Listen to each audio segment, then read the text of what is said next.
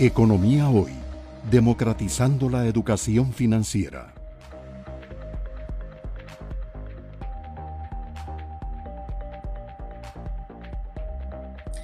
Mauricio, eh, de nuevo ubicándonos en El Salvador con esa ley, las personas eh, acostumbran hacer sus eh, mm, transacciones con sus homólogos y lo que utilizamos normalmente son contratos contratos de compra-venta, contratos de alquiler.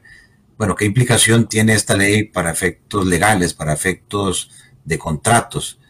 ¿Qué implicaría este, cuando ya esta ley entre en rigor, en rigor eh, la contratación en ese país?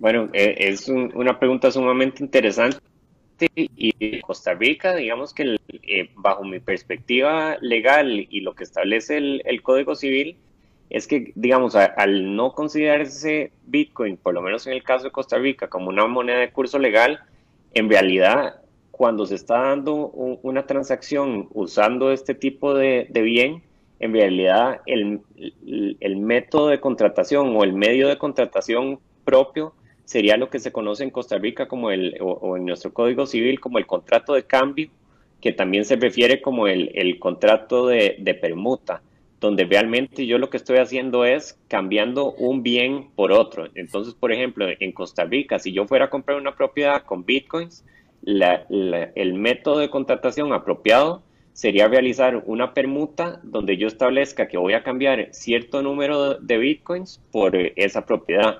Ahora, en el caso de, El Salvador, al ya considerarse una moneda de curso legal, eso me autoriza a mí en, un contrato a establecer como medio de pago el, Bitcoin. Eso quiere decir que yo ya no estoy cambiando un bien por otro, sino que estoy utilizando al Bitcoin como medio de pago para liberarme de, una obligación.